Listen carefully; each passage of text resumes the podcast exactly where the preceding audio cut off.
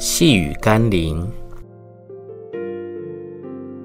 那敬畏神、远离恶事的，是有真智慧的人。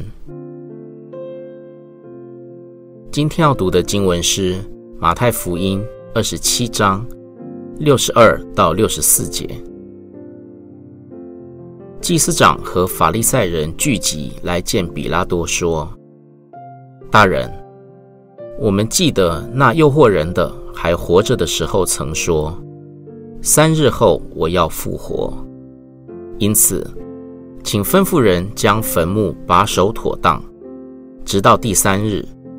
恐怕他的门徒来把他偷了去，就告诉百姓说他从死里复活了。这样。”那后来的迷惑比先前的更厉害了。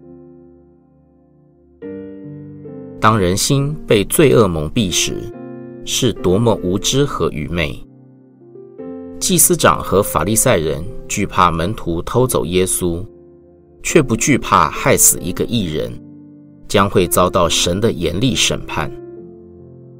而耶稣真的从死里复活了。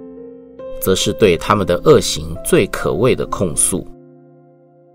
今天，很多人也都只惧怕人，却不惧怕神，以致人们常用错误的方式处理问题，或是与世俗妥协。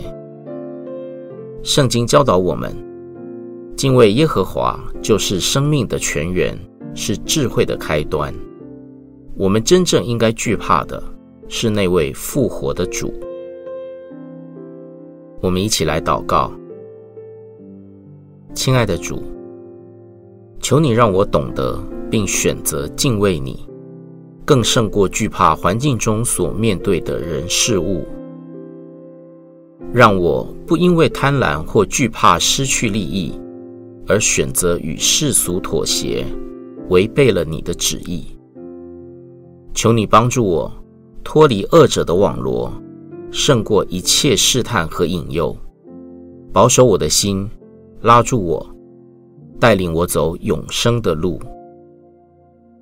奉耶稣基督的圣名祷告，阿门。